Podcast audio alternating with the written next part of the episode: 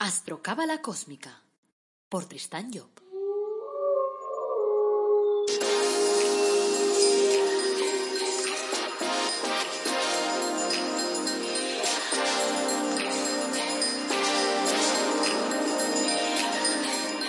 Astrocábala Cósmica, episodio 28.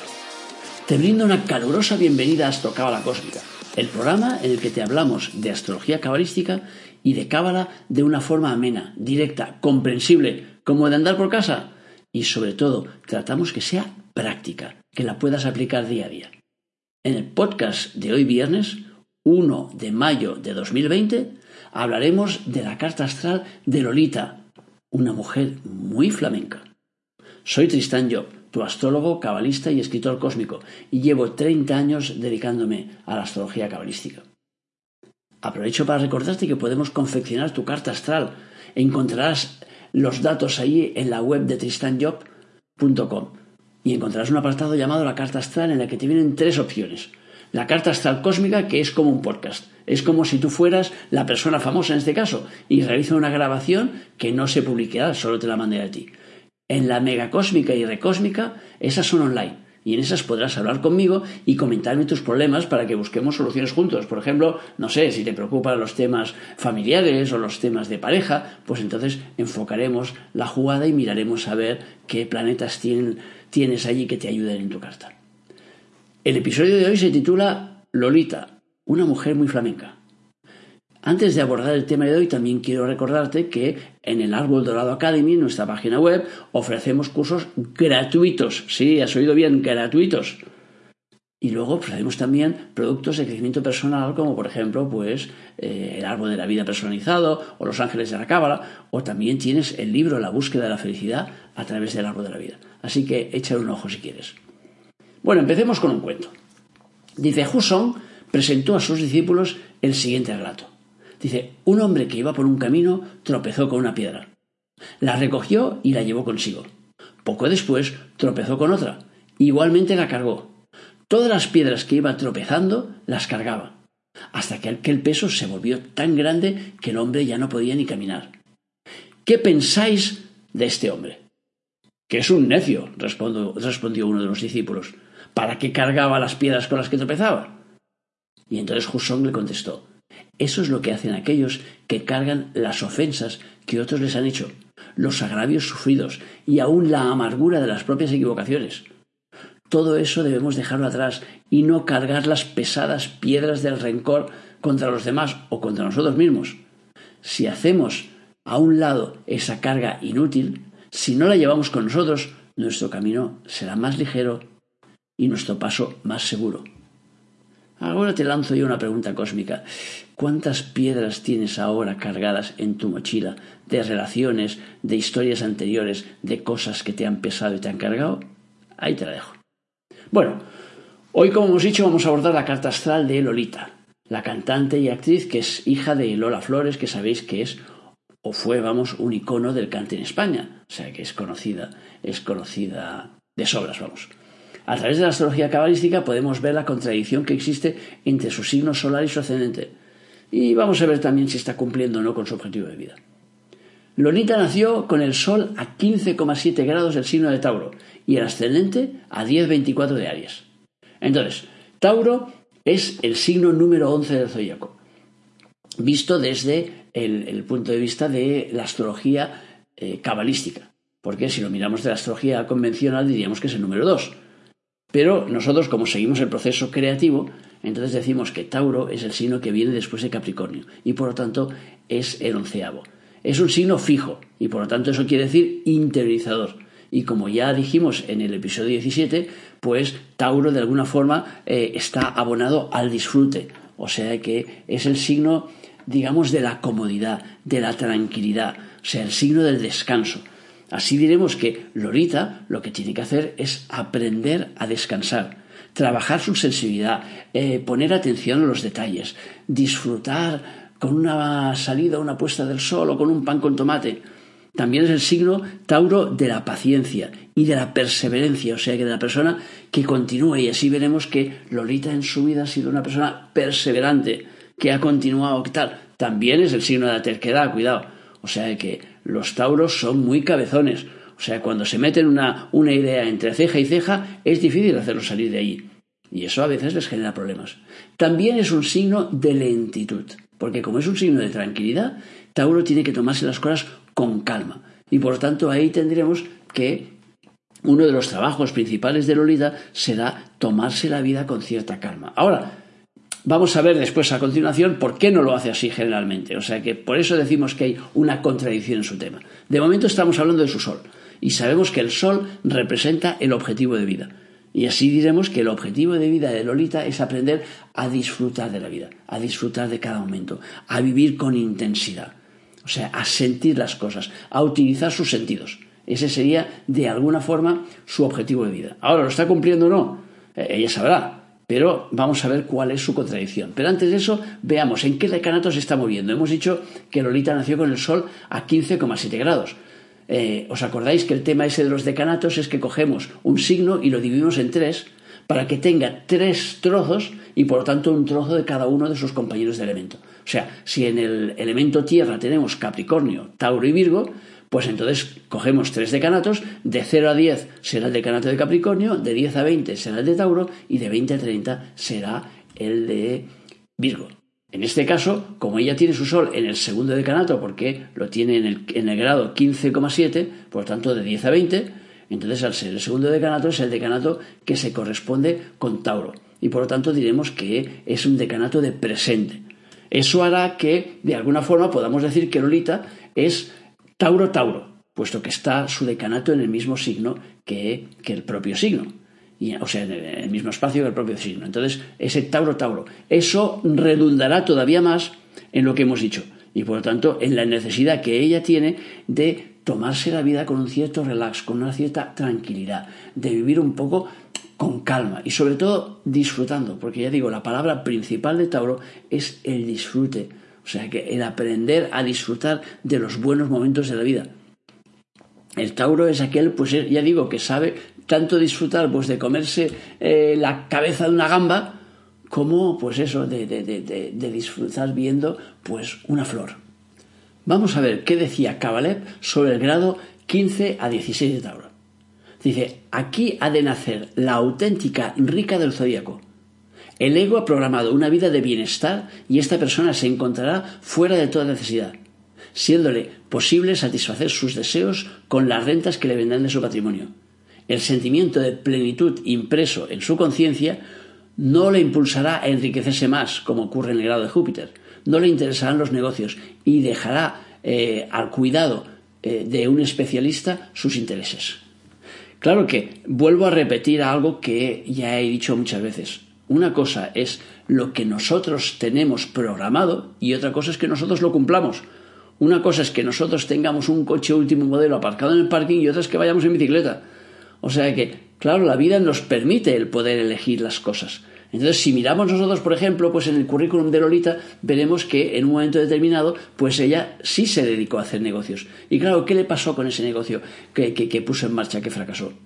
Claro, si ella hubiera tenido a lo mejor esta información que estamos dando ahora, pues a lo mejor hubiera, hubiera visto que no, que lo único que tiene que hacer es quedarse en su línea natural de vida. Y si se queda en su línea natural de vida, entonces las cosas le vendrán de una forma natural. Es decir, se enriquecerá sin tener que hacer ningún esfuerzo. Pero claro, eso cuesta. ¿Y por qué cuesta? Pues ahora lo vamos a ver. En su caso cuesta por, por culpa, podríamos decir que es por culpa de su ascendente. Porque el ascendente, como hemos dicho antes, lo tiene a 10-24 del signo de Aries. El ascendente representa la personalidad exterior, o sea, es la forma en que nosotros nos plasmamos, la forma en que nosotros nos mostramos al mundo, o sea, cómo nos desarrollamos, entre comillas, a nivel práctico, cómo nos mostramos, o sea, a la, gente en general. Aries es el primer signo de fuego. Y el primer signo de fuego, ¿qué es? Un signo de impulsividad. Entonces ahí ya tenemos una flagrante contradicción. O sea que Lolita por dentro es una persona calmada, tranquila, relajada, en un signo interiorizador, que es el de Tauro, que necesita que las cosas se las den para poderlas masticar. Y entonces tiene que tener un proceso de asimilación y tomarse un tiempo para esa asimilación. Pero teniendo el ascendente en el signo de Aries, que es precisamente el signo de la máxima inconsciencia, ¿qué es lo que pasará? Que no se tomará normalmente ese, tiempo de asimilación, que será aquí te pillo, aquí te mato, y decidirá las cosas con demasiada velocidad. Cuando haga esto, evidentemente, muchas de las cosas que decida no le van a salir bien. ¿Por qué? Porque no está teniendo en cuenta su interior y está actuando solo en la parte externa. Claro que a medida que nosotros nos vamos haciendo mayores, ya nos vamos dando cuenta de esas cosas. Aunque no venga un astrólogo cabalista como yo a explicarnos la jugada, ya vemos que tenemos que aposentarnos. Y probablemente en su vida, pues Lorita ya se haya dado cuenta que tiene que tomar sus decisiones con más calma. Sobre todo estamos hablando, claro, de las decisiones importantes. Pero ya digo, esto es una contradicción importante, porque si por dentro tienes el sentido de la calma y, y del disfrute, pero por fuera tienes un ascendente que te hace estar todo el rato con el culo inquieto, claro, ¿qué pasará? Pues lo típico, que se pone ahí en su sofá y se prepara para tomarse ahí un aperitivo y ver una película y disfrutar tranquilamente y al cabo de cinco minutos da un salto del sofá porque tiene que hacer algo más. Tiene que lavar los platos, tiene que preparar una historia, tiene que llamar a alguien, tiene algo. ¿Por qué? Porque Aries es un signo de movimiento y además un signo de mucho movimiento. Y además de eso, es un signo de inconsciencia, cuando Tauro es un signo de máxima conciencia. Tauro ha pasado ya por un proceso en el que ha pasado por 11 signos, mientras que Aries está en el primero. Entonces, claro, la parte interior suya es una parte muy reflexiva, de tomarse las cosas con calma y de meditarlo mucho, y en cambio la parte exterior es totalmente irreflexiva. Es decir, ahora mismo me cae en la cabeza que yo tengo que irme a París y me voy a París. Eso es el juego de Aries. Y yo hablo con conocimiento de causa porque yo soy Aries. Por lo tanto, sé perfectamente lo que es ser Aries y lo que representa la parte Aries. Pero claro, en el caso de ella, yo no tengo en mi tema una contradicción porque mi ascendente también está en fuego. Pero ella sí, porque tener un ascendente en tierra significa que una parte de ella la empuja hacia una, hacia una situación determinada y la otra en dirección contraria. Y eso, claro, siempre genera conflictos y genera problemas interiores. Luego, aparte de esto, ese, ascendente lo tiene, hemos dicho, a 10-24 del signo de Aries. Como hemos hablado antes de los decanatos, de 0 a 10 es el primer decanato, de 10 a 20 es el segundo. En este caso, primer decanato corresponde a Aries, segundo corresponde a Leo, tercero corresponde a Sagitario, que son los tres signos de fuego y el orden que tienen esos signos normalmente. Entonces, ¿qué quiere decir esto? Quiere decir que ella tiene su ascendente en el segundo decanato de Aries. El segundo decanato de Aries es el decanato de Leo. Y así quiere decir que ella se encontrará realizando trabajos de anticipación en lo que se refiere a su ascendente, a su personalidad exterior, correspondientes a Leo.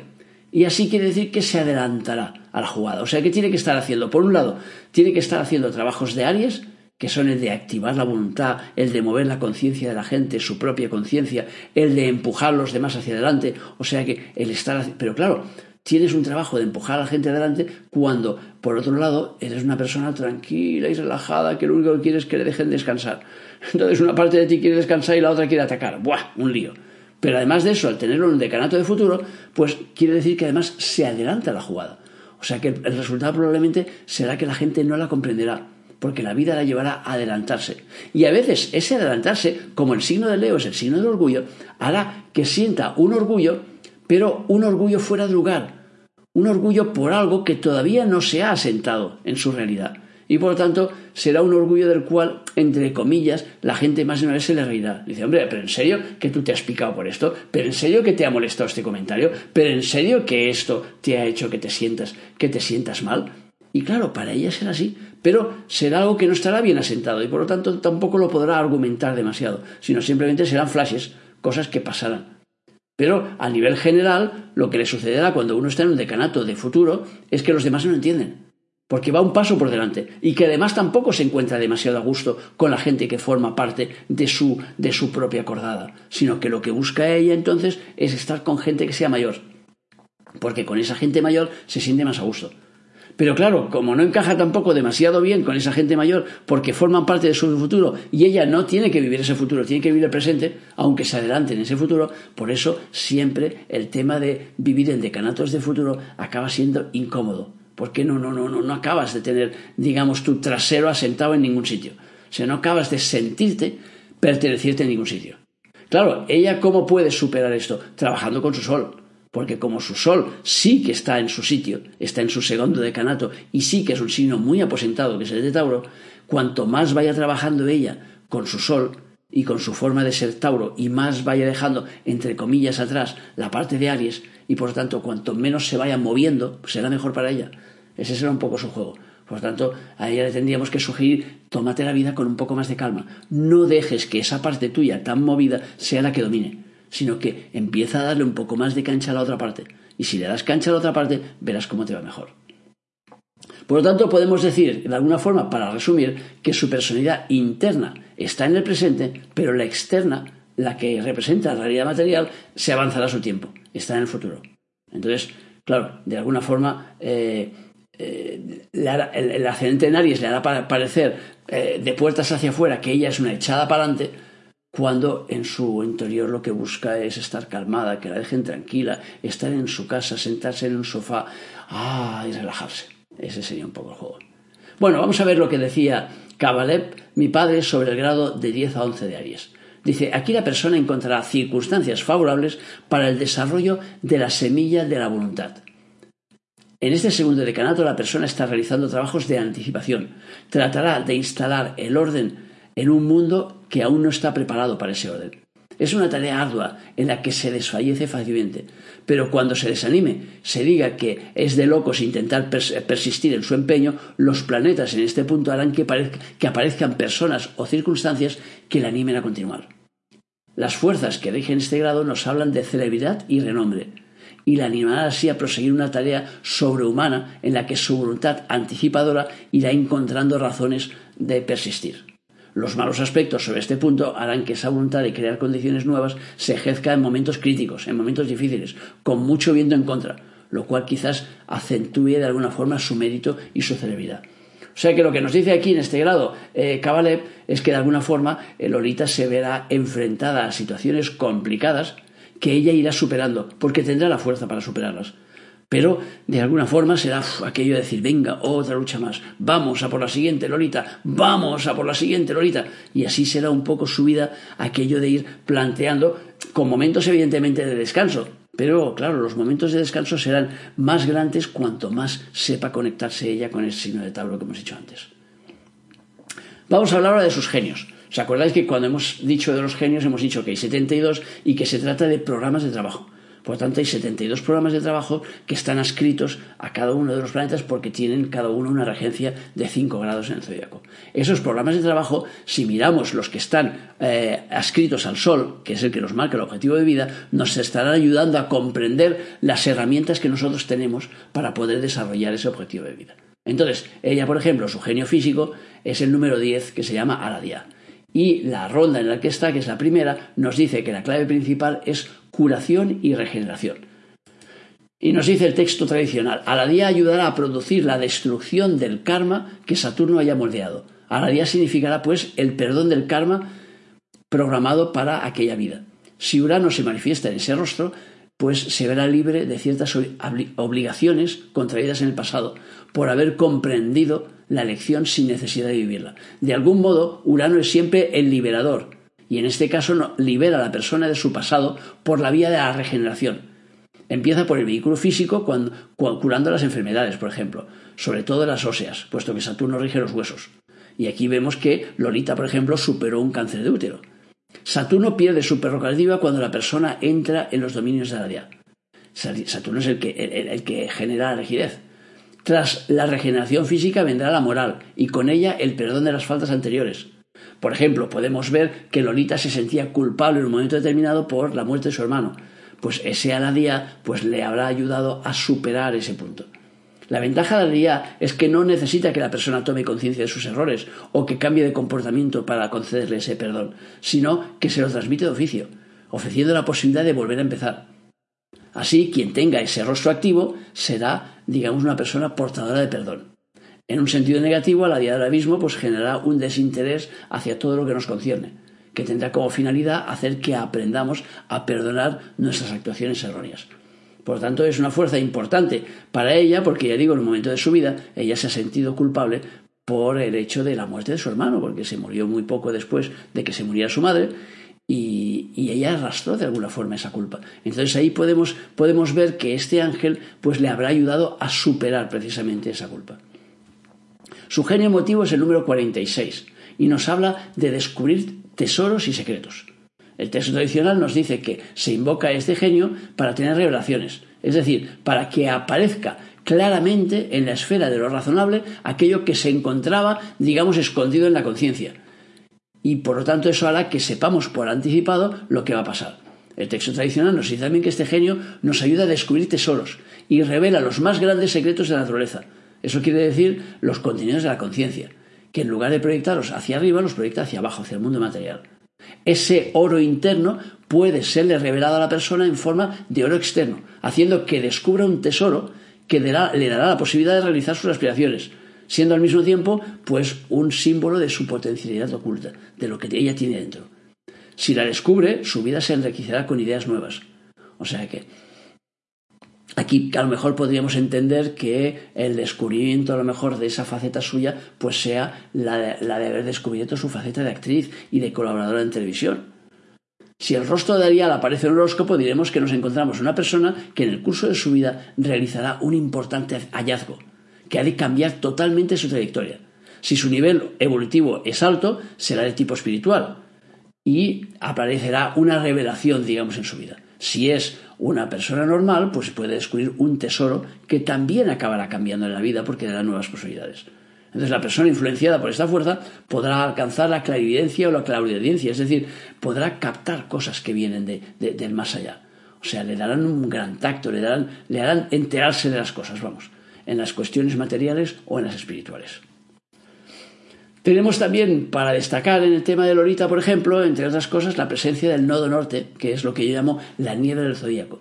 Es decir, es lo que no nos deja ver qué es lo que sucede y ella lo tiene en el sector de la pareja, a partir de su sol. O sea, eso quiere decir que en su vida aparecerán parejas kármicas, parejas que le vienen como de un pasado ancestral y que la llevan a vivir situaciones que tienen fecha de caducidad.